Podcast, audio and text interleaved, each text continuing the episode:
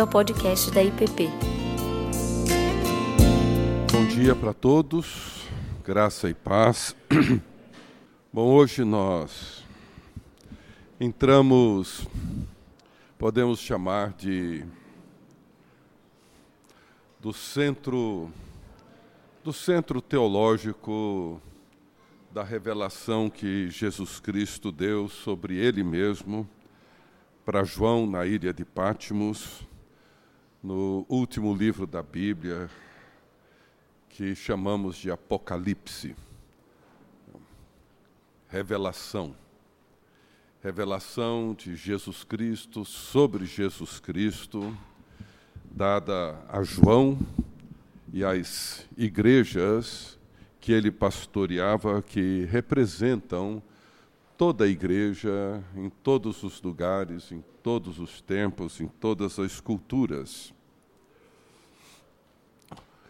Capítulo 12 e o capítulo 13 de Apocalipse formam, acho que poderíamos chamar assim, de um, um centro se não me falha a memória, o professor Jacques Lou, quando escreveu seu livro sobre o Apocalipse, na verdade, ele foi um professor de direito, é, não foi pastor, não foi teólogo, converteu-se e participou da resistência francesa durante a Segunda Guerra, professor na Universidade de Bordeaux por muitos anos, e, e para ele, está ruim aí atrás para ouvir?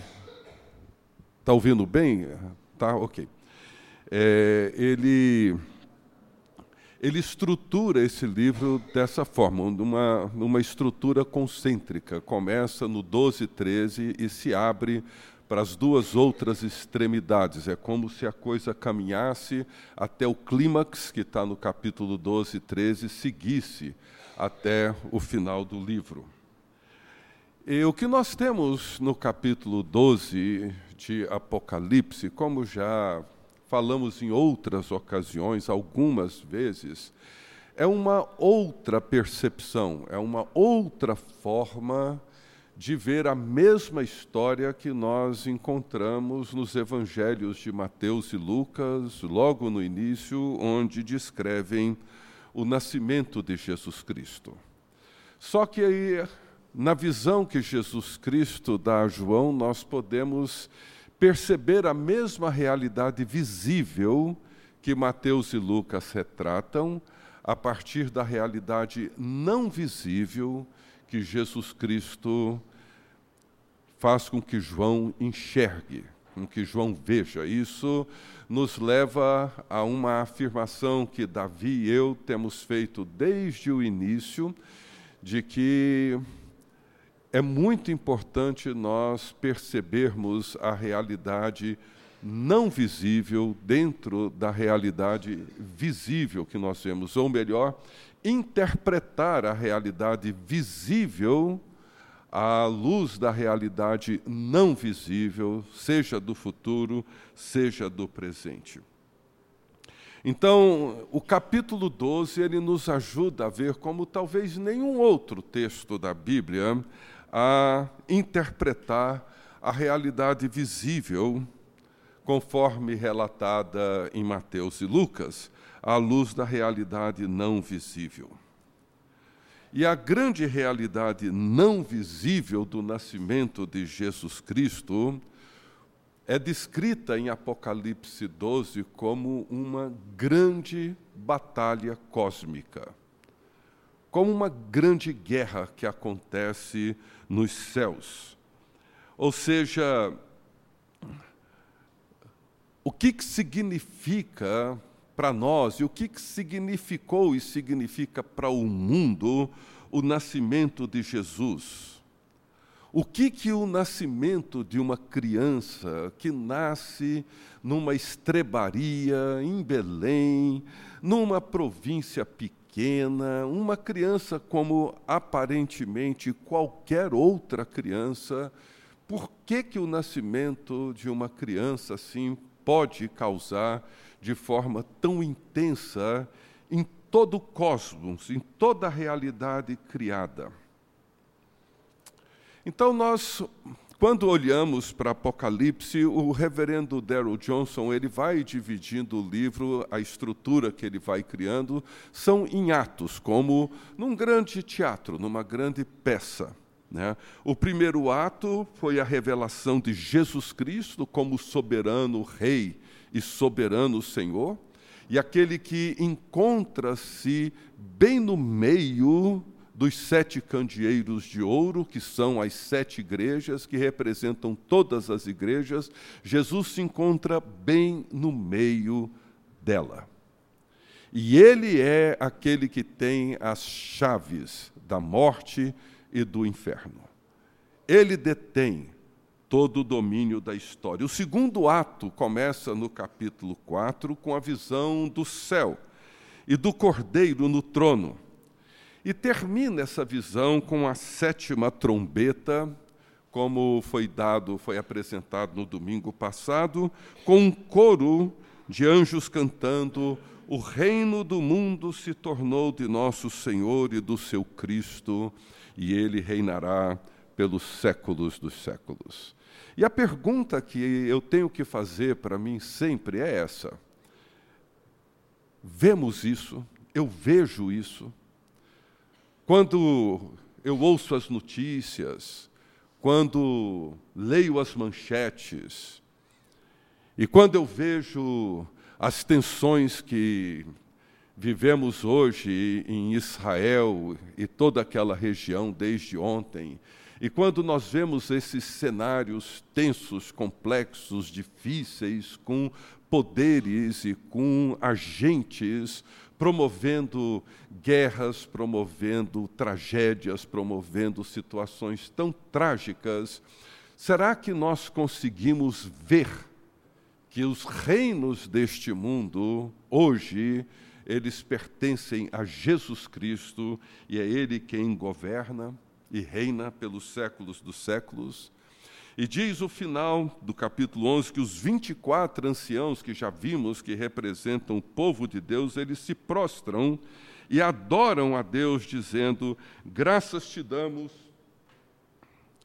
Senhor Deus Todo-Poderoso, porque és e que eras, porque assumiste o teu grande poder e passaste a reinar. Na verdade, as nações se enfureceram, chegou, porém, a tua ira e o tempo determinado para serem julgados os mortos, a fim de dar o galardão aos teus servos, os profetas, os santos, os que temem o teu nome, tanto os pequenos como aos grandes, para destruíres os que destroem a terra. Apocalipse 11, 17 e 18. E abre-se então o terceiro ato. E como nós temos visto, esses atos, eles sempre iniciam com o verbo abrir. E no verso 19, o último do capítulo 11, diz assim: Abriu-se então o santuário de Deus que se acha no céu, e foi vista a arca da aliança no seu santuário, e sobrevieram relâmpagos, vozes, trovões, terremoto e grande saraivada.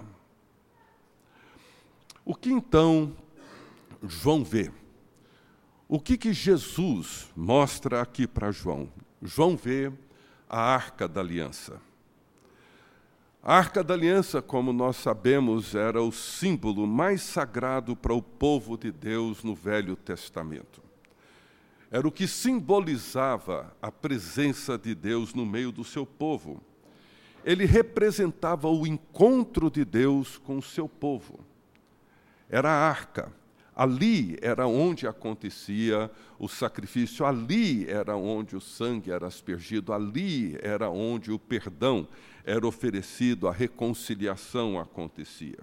Então, na abertura dos selos, nós vemos a igreja, isso nos capítulos 6, 7, principalmente no 6, nós vemos a igreja de Jesus Cristo sobre forte pressão, perseguição, sofrimento de todas essas forças, poderes, principados, potestades que atuam no mundo.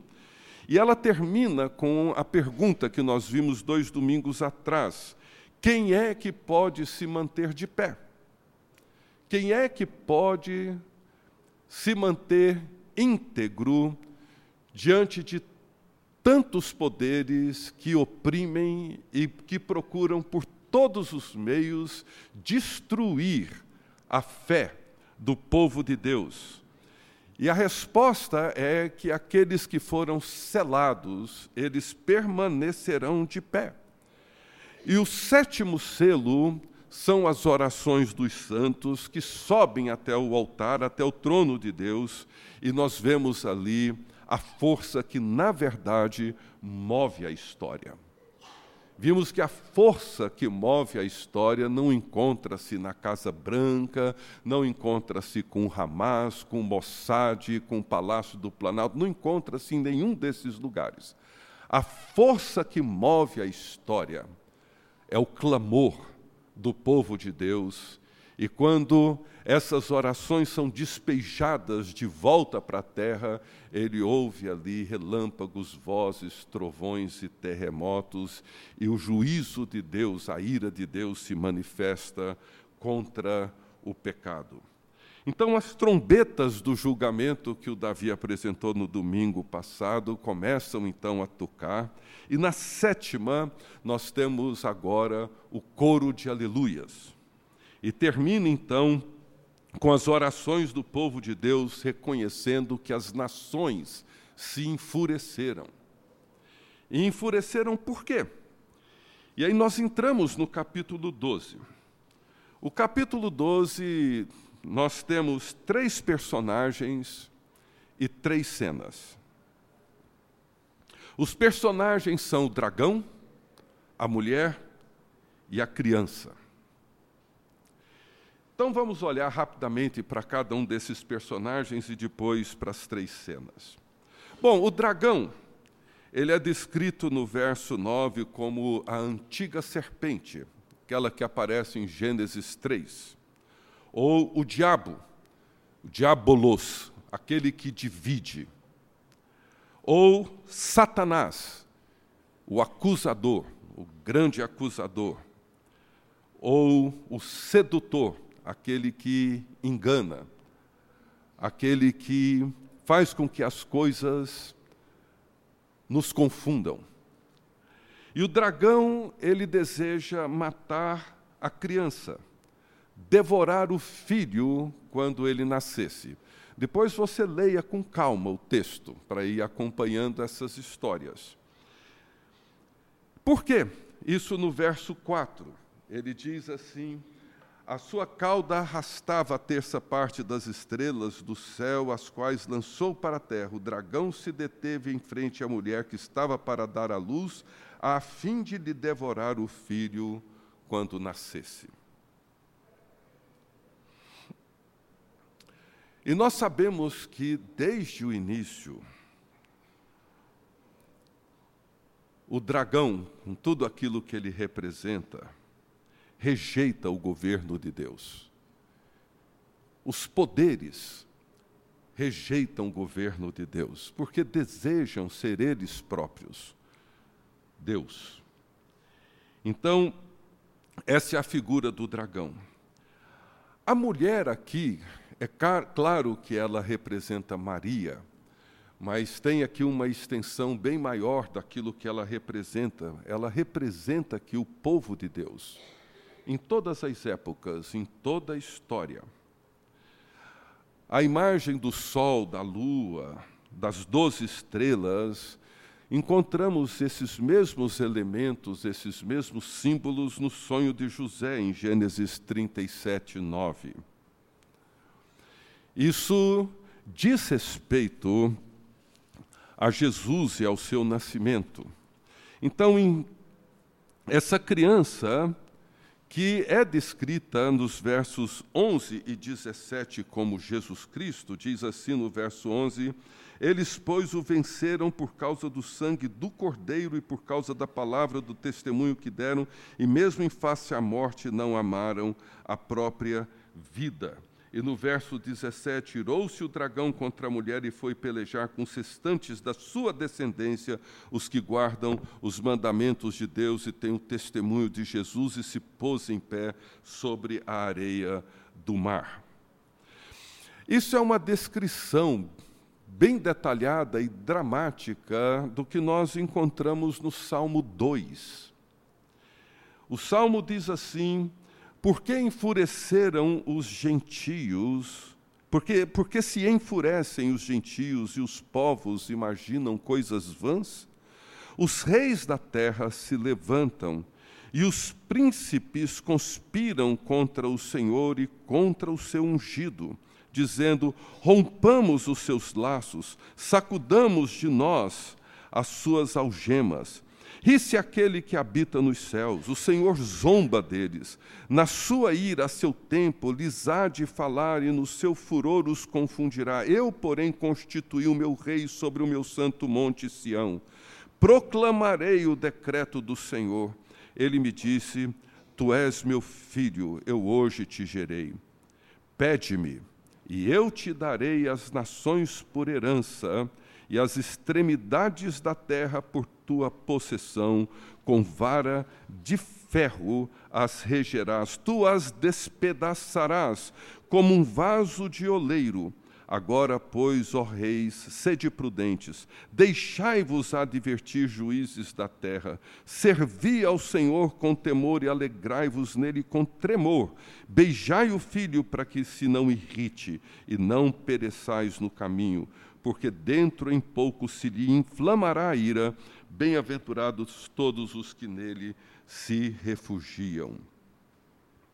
Então, veja o que diz no verso 5 Nasceu-lhe, pois, um filho varão, no verso 5 de Apocalipse 12, que há de reger todas as nações com cetro de ferro, e o seu filho foi arrebatado para Deus até o seu trono. É uma expressão do Salmo 2. Proclamarei o decreto do Senhor. Ele me disse: Tu és meu filho, hoje te darei te, te gerei, pede-me, e eu te darei as nações por herança e as extremidades da terra por tua possessão, com vara de ferro as regerás. Então nós temos aqui três cenas. A primeira cena, o dragão procura matar essa criança. E quando é que o dragão fez isso? Basta a nossa imaginação nos levar de volta para Mateus e Lucas, na narrativa do nascimento de Jesus, nós encontramos personagens no mundo visível agindo dentro dessa realidade da esfera não visível da história. Nós temos Herodes, com decreto para exterminar os meninos nós temos Judas com a sua traição. Nós temos Pilatos.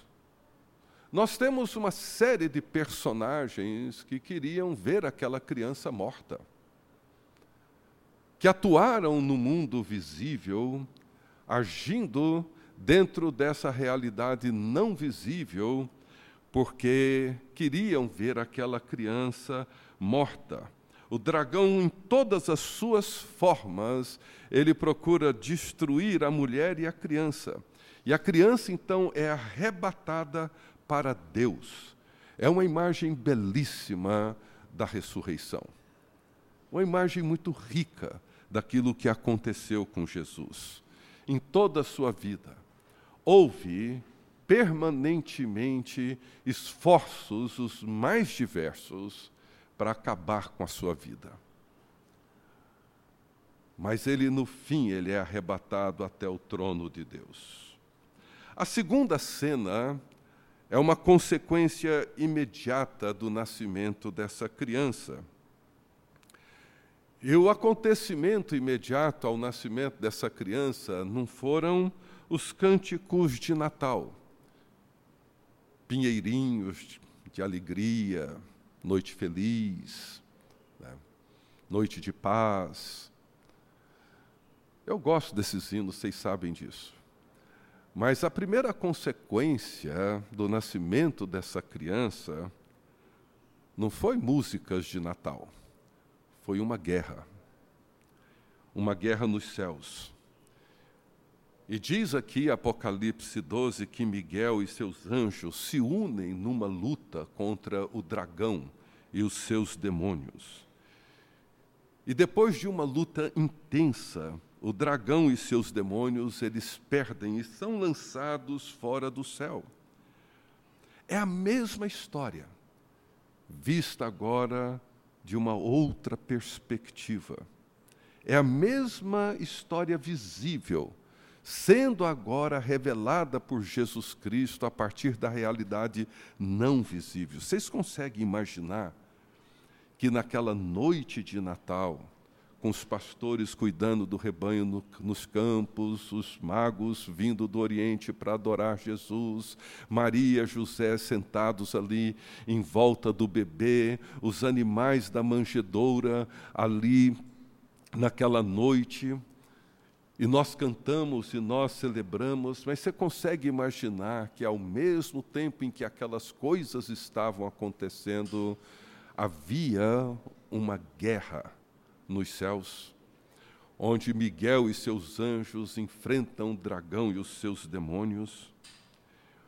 E Miguel, ele é descrito na Bíblia como o guardião de Israel. E veja, o mais surpreendente de tudo, quem é que ganha essa guerra? Miguel e os seus anjos? Não. Quem ganha essa guerra é a criança. Veja no verso 10: então vi grande voz do céu proclamando: Agora veio a salvação, o poder, o reino do nosso Deus e a autoridade do seu Cristo, pois foi expulso o acusador de nossos irmãos, o mesmo que os acusa de dia e de noite diante do nosso Deus, eles, pois, o venceram por causa do sangue do Cordeiro. Quem vence essa batalha é a criança. E agora é expulso o dragão e seus anjos. E a palavra que aparece aqui nos versos 9 e 10 é que ele foi atirado fora e os céus se alegram. E na terceira cena, o dragão agora ele desce e ele é tomado de ira cheio de ira. Diz no verso 12: sabendo que pouco tempo lhe resta. E aí ele vai lutar contra quem? Ele luta contra a igreja. É a luta que percebemos até hoje. Os versos, o verso 17 diz: Irou-se o dragão contra a mulher e foi pelejar com o restante da sua descendência. Quem é o restante da descendência dessa mulher? Os que guardam os mandamentos de Deus e têm um testemunho de Jesus e se pôs em pé sobre a areia do mar. O grande problema que nós hoje, como os cristãos, no final do primeiro século, enfrentavam e nós enfrentamos, é que nós superestimamos a política de Roma e menosprezamos a política da graça. É, até hoje, nós valorizamos o poder do dragão e minimizamos o poder do cordeiro. E a grande riqueza, a beleza dessa visão que Jesus Cristo dá a João é que ela funciona como um estímulo, usando uma expressão do reverendo Darrell Johnson, como uma adrenalina pura para a nossa fé, muitas vezes fragilizada, confusa, amedrontada, insegura. O dragão, ele volta a atacar e o alvo dele agora é a mulher e a sua descendência. E a serpente vomita uma catarata de água sobre a mulher, mas a terra, ela já não é mais tão hospitaleira aos desígnios do dragão como o céu fora. E o chão se abre, engolindo o rio que o dragão tinha vomitado. E pela segunda vez o dragão perde a batalha. então quem mais ele vai atacar?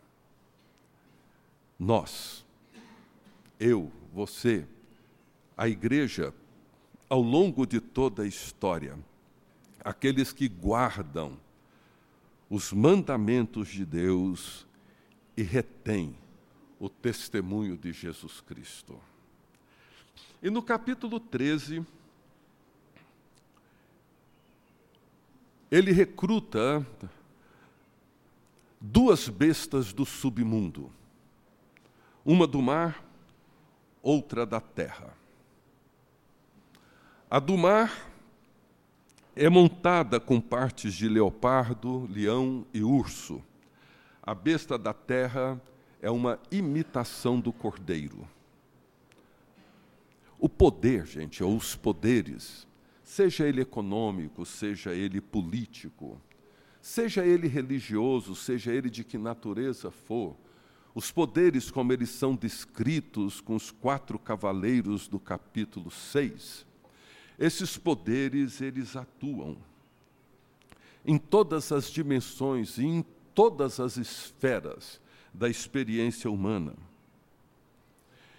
E eles têm como finalidade, como objetivo último, enfraquecer a fé, a convicção, as nossas crenças. É por isso que Paulo, escrevendo a sua carta aos discípulos de Jesus na cidade de Éfeso, ele termina dizendo que a nossa luta não é contra principal, não é contra a carne, nem contra o sangue, mas contra principados e potestades, contra forças, contra poderes que atuam no mundo. Esses poderes estão presentes. A diferença entre nós hoje, os cristãos do primeiro século, é que no primeiro século eles davam nome a esses poderes. Hoje nós não damos mais nomes a esses poderes. Mas no primeiro século você tinha Afrodite, você tinha Diana, você tinha Mamon, você tinha César, você tinha uma série de expressões que ajudavam os cristãos a identificarem os poderes, como que esses poderes atuam, poderes que dominam o corpo, poderes que se insurgem com ideias, com conceitos que vão minando lenta e gradativamente as nossas convicções, a ponto de nós nem sequer percebermos, em algum momento, a nossa fé encontra-se enfraquecida começamos a repetir os mesmos bordões da cultura que nos envolve. Em relação à vida, dinheiro, sexualidade, política, economia, em relação a todas essas coisas, em relação ao corpo, em relação a tudo isso, nós começamos a sermos modulados por aquilo que vemos e por aquilo que ouvimos das potências que atuam no mundo que nós vivemos. Então, a revelação de Jesus Cristo a João nos ajuda a entender de que forma essa pressão ou essas pressões acontecem sobre o povo de Deus. Quem assistiu o filme O Advogado do Diabo, é um filme passou já tem um tempo. Eu pessoalmente assisti dez vezes foi um dos filmes assim mais impressionantes que eu já vi. Comprei o DVD e é um filme que eu recomendaria você a ver. Porque uma das coisas que chama atenção nesse filme e é, é que toda a trama, para aqueles que viram, não vou fazer aqui um spoiler do filme, vocês vão assistir depois, mas é interessante que toda a trama do filme, ela começa no início com um detalhe que talvez muitos assistem nem sequer percebem. Onde esse jovem advogado, no meio de um julgamento, ele sai para ir no banheiro quando o juiz dá uma pausa. E ele chega no banheiro e tira a aliança para lavar o rosto, ele tira a aliança, joga na bancada e a câmera dá um close bem na aliança, ela rodando da bancada até parar.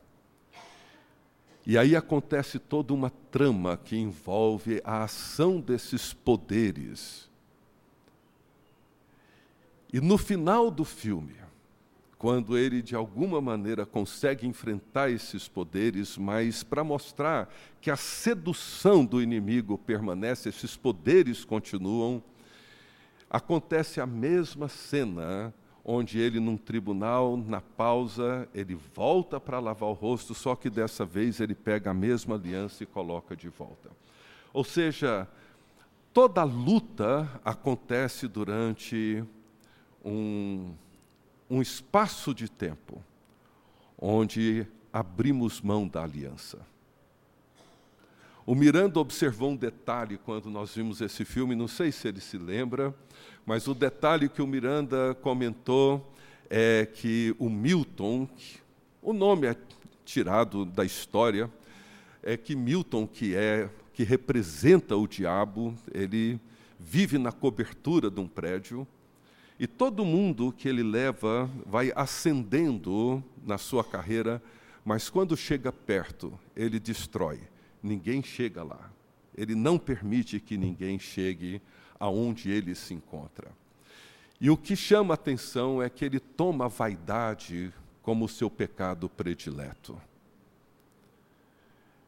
E ele termina o filme dizendo isso: vaidade o meu pecado predileto. E como que, através da vaidade, ele consegue seduzir as pessoas. Gente, nós não temos ideia do que, que rola todos os dias. Mas se a graça de Deus nos der os meios de alimentar nossa imaginação a partir de Apocalipse, não é difícil perceber que nós vivemos continuamente, não numa guerra para nos deixar neuróticos, paranoicos, vendo coisa que não existe, conspirações que não acontecem, mas para nós entendermos como que os poderes atuam no mundo. E atuam de diversas e diferentes formas. Então, são três poderes que atuam contra a igreja, que o reverendo Peterson chama da trindade do mal: o dragão, a besta do mar e a besta da terra. O dragão, como nós já vimos, ele tenta matar a criança, aquele que regerá o mundo com cetro de ferro. A besta do mar, capítulo 13, verso 2, recebe do dragão o seu poder e a sua autoridade. Ou seja, o dragão atua no mundo, o diabo atua no mundo, não de uma maneira tenebrosa, feia, não, ele atua no mundo através dos poderes que encontram-se presentes no mundo. É assim que ele atua. Esses poderes recebem a sua autoridade do diabo. Foi isso que Jesus resistiu na terceira tentação, quando o diabo lhe ofereceu a autoridade, os poderes do mundo. Se você se prostrar e me adorar, olha, eu te dou tudo. Você vai ter o poder sobre a economia, sobre a política, você vai ter o poder para decidir o destino do mundo inteiro. Eu te dou tudo, isso me pertence, disse o diabo com uma condiçãozinha rápida, só que entre nós dois, tem ninguém vendo. Dá uma ajoelhadazinha e diz uma coisa boa a meu respeito e o negócio está feito. Eu te entrego tudo. Tão simples assim. Ele recebe do dragão o trono e a autoridade. É interessante, tanto o Jacques Ellul como muitos outros comentadores, quando diz no verso 3 que essa besta foi golpeada de morte, mas foi curada, para todos eles, o que é que é golpeado de morte e surge como que um milagre de cura? O poder. Tira alguém do poder, seja um governante, seja o que for, no instante seguinte tem outro no lugar. Tira o poder de um grande traficante, no instante seguinte tem outro no lugar. Quem atua a partir desses poderes Não existe vácuo nele. Em nenhum desses poderes, nunca a humanidade teve um momento de trégua em relação à ação desses poderes, seja os poderes que envolvem a cultura, que vão dizer para nós o que significa o corpo, a sexualidade, como é que as coisas funcionam, a economia, a política, etc.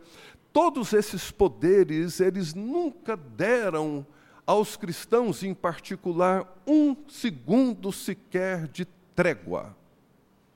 Eles atuam o tempo inteiro para destruir as nossas convicções. E no verso 3 diz que diante do poder e da autoridade dessa besta, a terra se maravilhou dela. Fica encantada com a capacidade que esses poderes têm de fazer coisas impressionantes, coisas que a princípio podem fazer tanto bem a nós.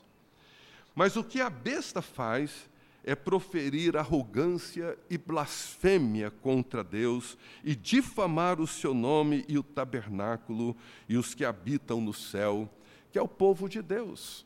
É o que fazem o tempo inteiro. Então, a palavra central no capítulo 13, dos versos 1 até o verso 10, envolve essa palavra adoração, particularmente nos versos 4 e 8, que diz assim: E adorá-la-ão todos os que habitam na terra, aqueles cujos nomes não foram escritos no livro da vida e do Cordeiro, que foi morto desde a fundação do mundo. Porque é isso. A tendência que o poder dessa besta faz é levar o ser humano a se curvar diante dela e adorá-la. Todo ser humano é um adorador.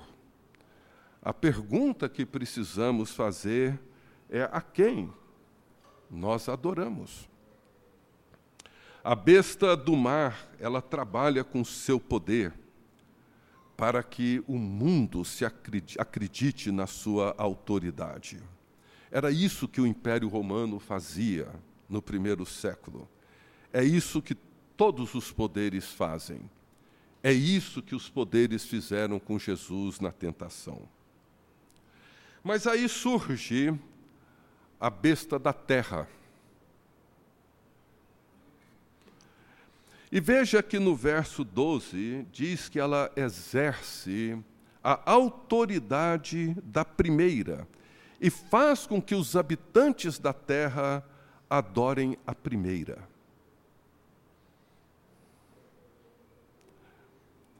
O, o Jacques ele usa uma imagem assim, é difícil afirmar que ele estaria correto, em parte eu acredito que sim, mas ele, ele define de maneira mais específica. Eu não definiria de maneira tão específica, mas ele fala da política e fala da propaganda. Que quem alimenta a política é a propaganda. Uma coisa alimenta a outra, mas o fato é que essa segunda besta que emerge da terra, ela comunica vida à primeira ela oferece para a primeira besta meios para ela atuar. Ela cria na imaginação do povo, dos povos e das nações, a imaginação da primeira. Por isso que a humanidade se encanta com a autoridade, com os poderes da besta que emerge do mar. Por quê? Porque ela parece com um cordeiro mas não é. Ela fala como dragão. Ela procura impressionar como se fosse o cordeiro, ou seja, como aquele que salva, como aquele que liberta. Quantas vezes a gente já ouviu, você e eu ouvimos, quantas vezes gente usando conceitos da besta para afirmarem a sua libertação de alguma coisa.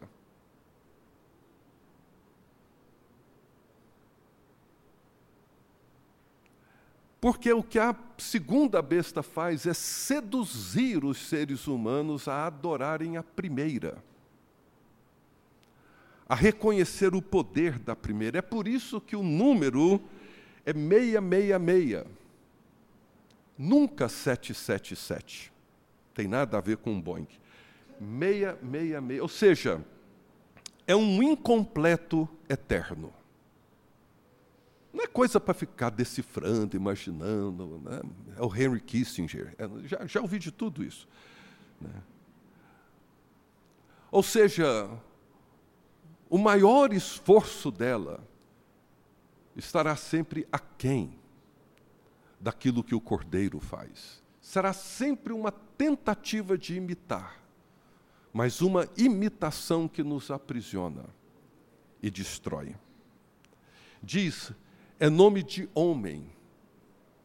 Não diz nome de um homem, mas de homem. Ou seja, é aquilo que não tem nada de Deus. Aquilo que não tem nada que vem da revelação de Deus. Então, nós vivemos dentro desse cenário visível e não visível. Nós vivemos, a humanidade toda e nós cristãos vivemos dentro de um cenário onde muitas vezes as coisas podem até parecerem calmas, sossegadas, seguras, mas esses poderes estão sempre atuando. Esses poderes que nos fazem acreditar que a nossa segurança, estabilidade, salvação, redenção encontram-se neles.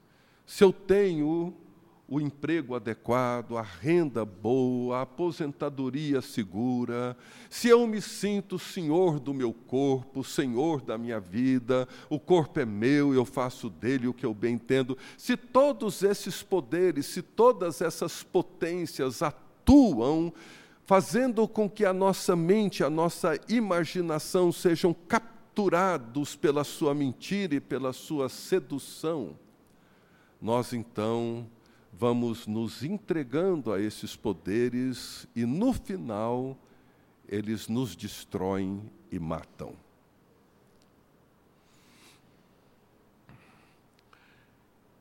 E no capítulo 12, no verso 11, nós já lemos, mas diz que os que venceram esses poderes, o venceram por causa do sangue do Cordeiro do testemunho do Evangelho e do compromisso com a verdade, com a verdade do Evangelho. Tem aqui uma oração que eu queria terminar com ela. É uma oração de Policarpo, bispo de Esmirna. Policarpo, ele foi contemporâneo de João. Policarpo, ele ora assim: Senhor Deus onipotente, Pai de Jesus Cristo, teu Filho predileto e abençoado, por cujo ministério te conhecemos. Deus dos anjos e dos poderes, Deus da criação universal e de toda a família dos justos que vivem em tua presença.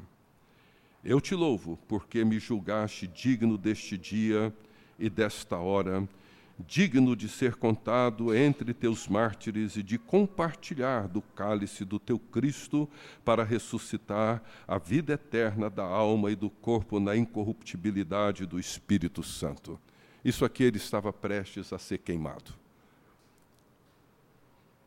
Possa eu, hoje, ser recebido em, na tua presença como uma oblação preciosa e aceitável preparada e formada por ti.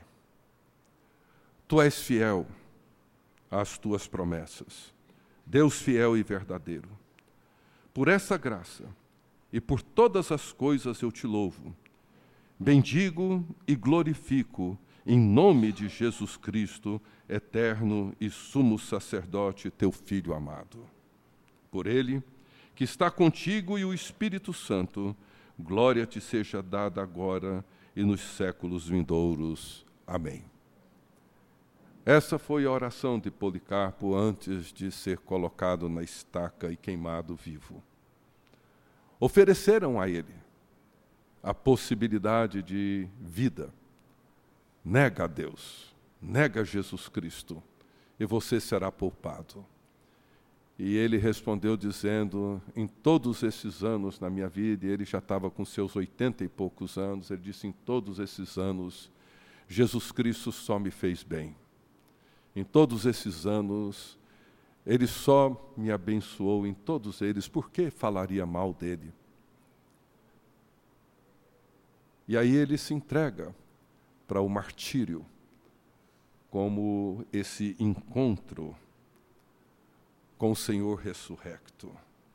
Se vê digno de ser contado entre os mártires e digno de compartilhar do cálice de Jesus Cristo para participar da ressurreição para a vida eterna na incorruptibilidade do Espírito Santo.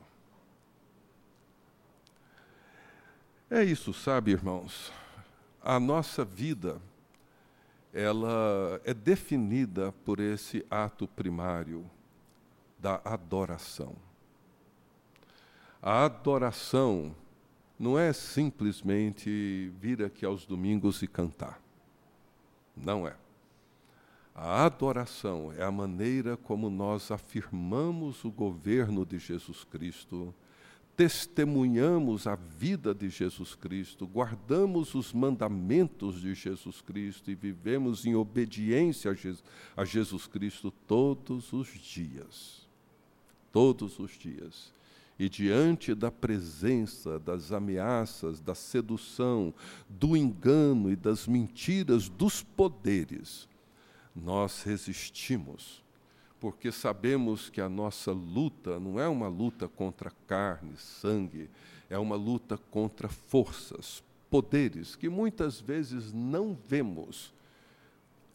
Percebemos sim seus efeitos, mas não os vemos mas eles atuam o tempo inteiro, em todas as esferas da vida. E como que nós respondemos a esses poderes?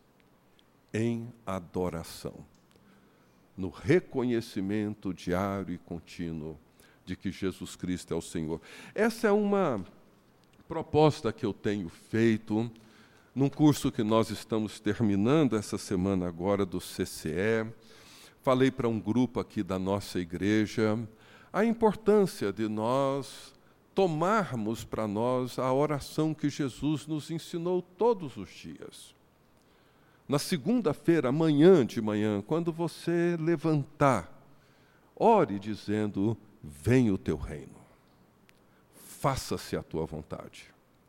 Hora que você entrar no seu carro para ir para o seu trabalho, ore dizendo: Senhor, venha o teu reino, manifeste o teu reino, faça-se a tua vontade, assim na terra como no céu. Entrou no seu trabalho, ore dizendo: Senhor, venha o teu reino. Porque essa oração modula a nossa vida, as nossas ações. Nós vamos perceber lá no trabalho que nós estamos ali não apenas para ganhar o sustento do nosso dia a dia, da família, pagar nossas contas, nós estamos ali para expressar, manifestar o reino de Jesus Cristo, o governo de Jesus Cristo, para que a vontade dele seja feita ali como ela é feita no céu. Essa precisa ser a nossa oração quando a gente se encaminha aqui para a igreja, para o culto, para um encontro familiar, para um encontro com amigos, para um cafezinho, venha o teu reino, de forma que sejamos capazes de discernir o governo de Jesus Cristo em meio a toda a presença, força dos poderes que atuam no mundo, em todas as suas esferas. Bom, eu paro por aqui. Se alguém quiser comentar alguma coisa, nós temos ainda alguns minutos. Vamos então nos colocar de pé e vamos orar. Senhor, te agradecemos por teres dado a João, o evangelista, pastor da tua igreja, essa visão, visão de Jesus Cristo, essa visão sobre Jesus Cristo. Te louvamos, porque nela vemos e entendemos que Jesus Cristo, nosso Senhor, encontra-se sempre, sempre no meio da igreja. É aquele que nos conhece, conhece aquilo que precisa ser corrigido e aquilo que precisa ser afirmado. O Senhor nos conhece. O Senhor é aquele que encontra-se no trono. É aquele que é digno de abrir o livro e desatar-lhe os selos e que tem a história nas tuas mãos. É aquele que julga as nações é aquele que reina pelos séculos dos séculos. Vem o teu reino. Vem o teu reino em nós, sobre nós. Vem o teu reino, ó Deus, naquilo que fazemos, nas coisas que atuamos, para que a tua vontade se faça aqui como ela é feita nos céus com os teus santos anjos. Abençoe a tua igreja, ó Deus, para que ela seja encontrada fiel. Não permita que a nossa imaginação seja capturada pelos poderes desse mundo, mas que ela seja moldada pelo governo glorioso de Jesus Cristo. Abençoa, Deus, o teu povo e preserva-nos fiéis a ti. É o que nós te pedimos no nome de Jesus Cristo, nosso Salvador. Amém. Amém. Gente, muito obrigado. Uma boa manhã para vocês. Esta manhã, um bom almoço. Deus os guarde. Nos vemos logo mais. Você acabou de ouvir o podcast da IPP. Para saber mais, acesse nossa página em www.ippdf.com.br.